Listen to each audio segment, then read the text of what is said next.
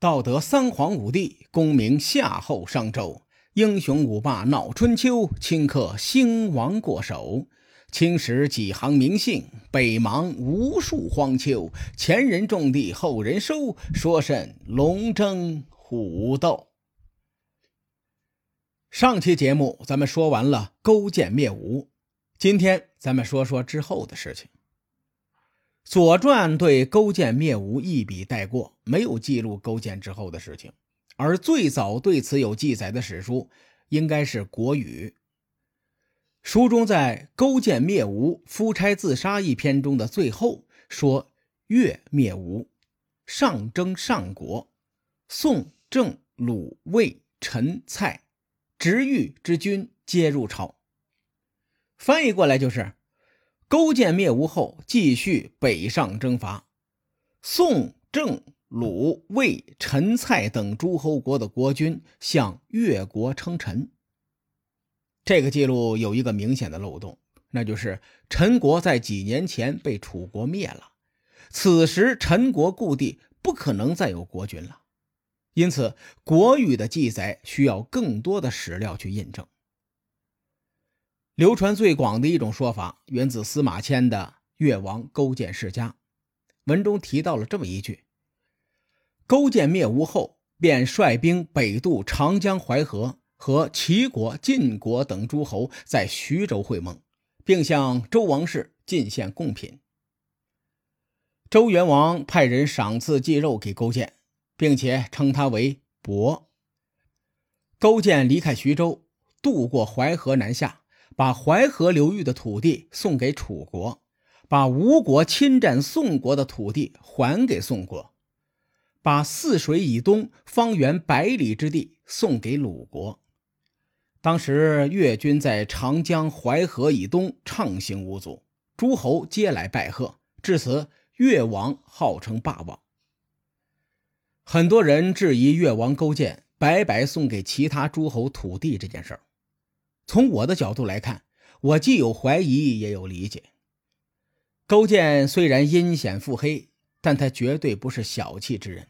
从他送给吴王夫差那么多东西上就能看出来。只不过，勾践赠予的目的极有可能是为了更好的索取。由于相关史料太少，我不好判断《国语》和《史记》的两种说法谁更准确。而《史记》的说法广为流传，我们暂且采纳《史记》的说法。吴越春秋对《史记·越王勾践世家》进行了像素级的抄袭，基本上一字不差，可见古人说的“天下文章一大抄”是有客观依据的。而吴越春秋随后的记载与这个说法有冲突，书里记载。越王称霸中原，准备返回越国时，问范蠡说：“先生，为什么你说的话总能一语道破天机？”范蠡回答说：“因为我修行的是素女之道，这种道术暗合天道。素女是我国古代神话人物，她与皇帝同一时代。关于素女的说法有很多。”有说她是皇帝的臣属，有说呢他是皇帝的老师。素女擅长鼓瑟，瑟是一种乐器，琴瑟和鸣中的瑟。同时，素女还擅长中医，在《黄帝内经》中记载，皇帝向素女请教医术之事。总之而言，素女之道在当时属于玄学范畴。越王勾践听完，又问范蠡：“那我应不应该称王呢？”范蠡说：“您不能称王。昔日吴王称王，僭越使用了天子名号，天象发生了变化，太阳被月亮所吞噬，这是不祥之兆。现在吴国被您灭了，如果您效仿吴王，恐怕又要变天了。”这话大家都明白，就是发生日食呗。越王没有听到自己想要的答案，眉头一皱。这次他就没听范蠡的。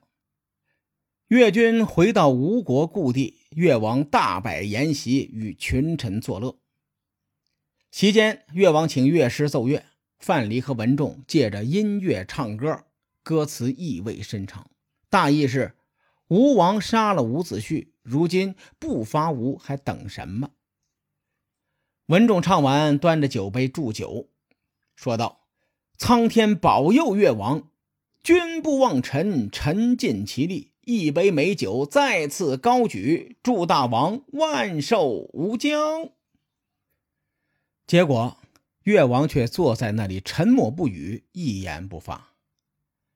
文仲见越王没说话，就继续劝酒说：“我王贤人，灭仇破吴，不忘反国。一杯美酒，再次高举，祝大王万寿无疆。”当时台下群臣喜笑颜开，欢笑声不绝于耳，唯独越王脸上没有笑容。范蠡看在眼中。心知要坏，他向来都知道越王勾践的秉性，在此前的节目中我也多有提及。范蠡心说，勾践是贪图吴国土地，而且不再需要群臣邀功回国，所以勾践才面带忧色。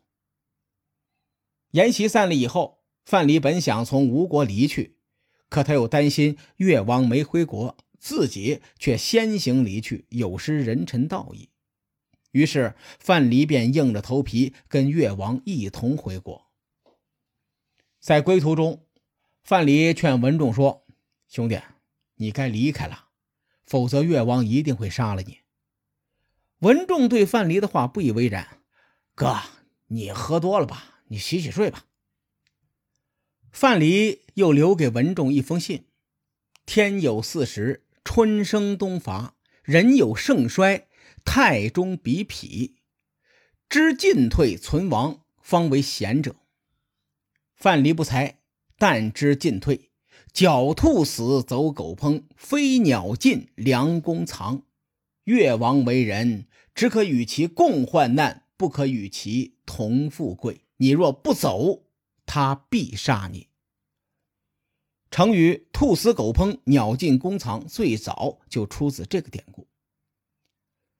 范蠡的话都说到这个份上了，文仲还是不信，他就是不愿意激流勇退。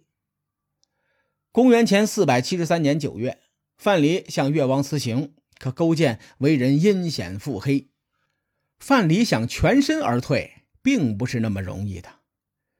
他思量措辞，心中有了定数，才动身去找越王勾践。范蠡跪地说：“大王，臣听闻主忧臣劳，主辱臣死。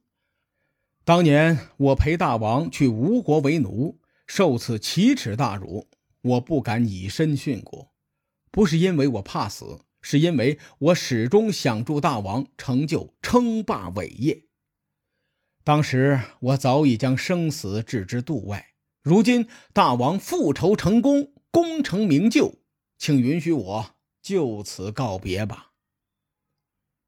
范蠡的话术十分高明，短短几句话点明了自己的苦劳和功劳，希望以此换勾践放自己归隐。勾践听完非常悲伤，眼泪当时就流下来了，打湿了衣裳。勾践说。范大夫，我愿将自己的性命与国号托付给您，您却要走，这是上天将要亡我。您若是不走，我愿意与您共分江山社稷。如果您一定要离开，我便杀了您的妻子和女儿。列位，勾践阴险腹黑、生性薄凉的特点，可不是随便说的。范蠡为勾践复仇立下汗马功劳，现在勾践却以范蠡的家人相威胁，这事儿做得很不光明。从另一个角度分析，勾践说这话或许是试探范蠡，如果范蠡被留下来，说不定是什么结局。此外，有一个野史传说更能体现这句话的试探意味，咱们稍后再说。范蠡比后人。更了解勾践，于是他没有妥协，反而说：“大王，我去意已决，祸不及家人，大王好自为之。”范蠡就此告辞。随后，范蠡乘一叶扁舟出三江入五湖，无人知道他的去向。范蠡归隐后，勾践立刻变脸，脸色阴沉，召来文仲问：“你能把范蠡追回来吗？”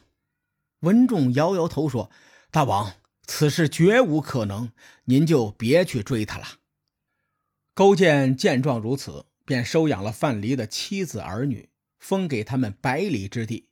并告诫全国不准打扰他们。同时，勾践还为范蠡铸造了一尊金像，放在他的座位旁边，朝夕相对，谈论政事。关于范蠡的隐退，有一个野史的说法，挺有意思的，我和大伙说说。话说，范蠡和文仲都是楚国人，自从白举之战后，楚国与吴国是不死不休的局面。范蠡与文仲。都是精才艳艳的绝世良臣，他们有很多选择让自己飞黄腾达。然而，二人却在越国这种鸟不拉屎的地方陪着一个亡国之君吃苦。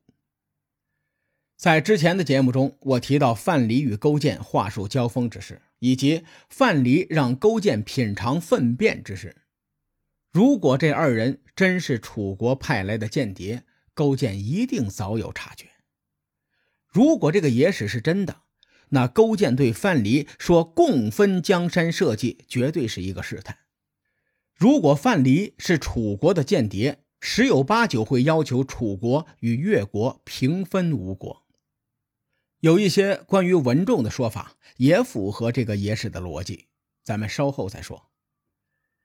随着范蠡隐退，越国的另一位谋臣季然开始装疯卖傻。很多越国大夫也一天一天疏远勾践，不再接近朝廷。大夫文仲号称春秋第一毒士，他就是再贪恋权势，也该察觉到了风声不对。文仲也不再上朝。此时，有人就向勾践进谗言，说：“大王，您称霸诸侯以后，文仲没有加官进爵，他对您满腹抱怨，所以不肯上朝。”勾践听完，没吱声，没表态。文仲听闻消息，立刻进谏解释说：“大王，我当年为了辅佐您复仇灭吴，早起晚归，不辞劳苦。如今大王您已经复仇成功，解除了心腹大患，所以我也没什么可愁的了。”列位，您看，文仲也委婉的提及自己的功劳苦劳。勾践听完。还是没吱声，没表态，这符合勾践的性格。阴险腹黑的人往往会让别人琢磨不透。但书中记载了一个细节，侧面反映了越王勾践的心思。当时鲁国因为三桓之乱，鲁哀公和三桓打来打去，鲁哀公几经流亡辗转，逃到了越国。鲁国军位无人，国人觉得不是事儿。于是南下迎接鲁哀公，同时请越军出手平乱。勾践担心文仲等人图谋不轨，所以没出兵讨伐三桓。在范蠡隐退后的第二年，勾践终于对文仲动手了。那年五月，勾践召文仲前来询问说：“文先生，知人易，自知难。”谁能知道相国您究竟是怎样的人？勾践看上去轻飘飘的一句话，里面的潜台词凶险万分。我给大伙翻译翻译。勾践的意思是：了解别人容易，了解自己很难。文先生，您如何确认自己不会做出对越国不利的事？文仲和范蠡一样，也很了解勾践的为人。他听完对方这句话，心知坏了，大事不妙，自己今日恐怕是在劫难逃。于是文仲回答说：“可悲呀！大王知道我勇敢，却不知道我仁慈；知道我忠诚，却不知道我守信。我心中有话说出来，必死无疑。可即便如此，我今日也要一吐为快。”夫差死前曾经对我说：“狡兔死，良犬烹，敌国灭，谋臣亡。范蠡也说过类似的话。现在大王问我这句诛心之言，应了玉门第八之兆。我明白大王的意思了。我之前说过，玉门是一种失传的玄学，咱们暂且按下不表。文仲当着勾践的面说出“狡兔死，走狗烹”的话，无异于指着勾践的鼻子骂你个忘恩负义的王八蛋。勾践听完文仲的话，又是阴沉着脸，沉默不语。文仲也没有当场撕破脸，两人的关系一时就僵住了。等文仲回家后，他在石鼎中装上大便，他妻子当场就惊呆了：“夫君。”大王就算再低贱，好歹也是一国之君，也给你不少俸禄，你怎么能做出这种荒唐事呢？再说，一介平民能登上相国之位，别太贪得无厌了。文仲长叹一声：“夫人，你不懂。越王灭吴成功，再无后顾之忧。他今天说知人易，知己难，这是在试探我。”我回答他以后，他沉默不语，说明他对我动了杀机。而且，今日我拜见大王时，正好应了玉门第八之兆，这是一个凶兆，预示着上位者将要戕害下位者。如果大王再召见我，那便是我的死期，我命不久矣。果然，不久后。勾践再次召见文仲，并且对他说：“相国，您精通阴谋兵法，可以亲赴敌军，夺取他国。那九条计策，我只用了三条，便已攻破吴国，其余六条还在您那里。希望您去阴间，为我的先王灭吴。”勾践这番话已经没有潜台词了，只是把。我送你去见阎王爷，换了个说法。文仲仰天长叹：“我后悔没有听从范蠡劝告，才会被越王所杀。”勾践赐给文仲一柄宝剑，文仲取剑后说了一句意味深长的话：“南阳之宰，而为越王之擒。”翻译过来就是：“楚国南阳的高官却被越王所擒获。”也就是说，文仲在临死前承认自己是楚国的官员，这句话为范蠡和文仲是楚国间谍提供了一个依据。根据这个推论，再回顾勾践那句诛心之言，则更令人感觉到权谋的冰冷和残酷。知人易，自知难，其知相国何如人也？潜台词就是文仲。我知道你是楚国人的间谍。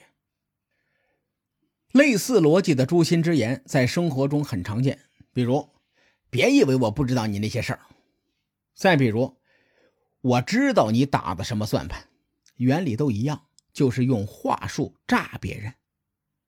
不过野史的特点是大胆假设，绝不求证，所以我们当做一个新鲜故事，一听一过就算了，除非有一天。考古发现提供更强的证据，那才值得我们进一步探讨。文种自刎后，勾践将他厚葬在国都的西山上。至此，越王杀掉忠臣，称霸关东，迁都到琅琊，以观东海。至此，越国以八千死士、三百战船，成为春秋末期、战国初期不可忽视的力量。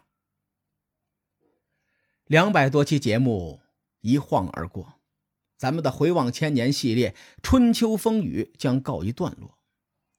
为了让不熟悉春秋的小伙伴抓住春秋主线，我们放弃了很多支线的故事。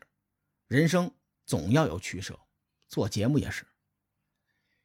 我们这个系列节目从寂寂无名到成为喜马拉雅春秋历史的头部节目，离不开列位粉丝的支持，在此。表示感谢。随着节目的进行，有一个小伙伴留言说：“他不信春秋，不信左传，就信我们节目。”从他留言开始，这句话一直鞭策着我们。所以，回望千年系列要以史料为本，绝不能哗众取宠。随后到来的战国，更是一个百家争鸣的时代，难以用一本书或者一个节目涵盖。我们只能努力而为之，不求尽善尽美，但求尽力尽力。说实话，在节目最初时，我们没有粉丝，没有评价，十分孤独。还有一个小伙伴留言说：“感谢伯乐灯陪他度过了人生最艰难的时刻。”艺术事业是一个舞台，人生也是一个舞台。只要是舞台，总有不为人知的辛酸和努力。但只要能够在舞台上绽放，那一切的付出都是值得的。无论此刻开心或者难过，伯乐灯依然坚持着一个理念。愿我们的存在让您对明天更有期许。这期节目最后为大家送上一首歌，掌声响起来。希望大家在人生的道路上，耳边一直有掌声响起来。孤独站在这舞台，听到掌声响起来，我的心中有无限感慨。多少青春不在，多少情怀已更改，我还拥有你的爱。好像初次的舞台，听到第一声喝彩，我的眼泪忍不住掉下来。经过多少失败？经过多少等待，告诉自己要忍耐。掌声响起来，我心更明白，你的爱将与我同在。掌声响起来，我心更明白。歌声教会你我的爱。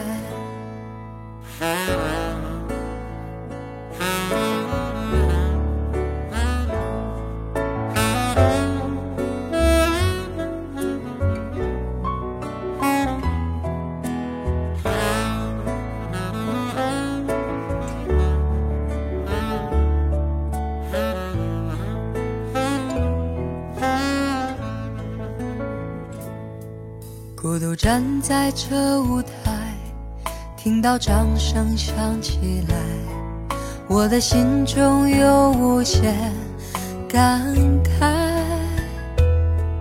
多少青春不在，多少情怀已更改，我还拥有你的爱，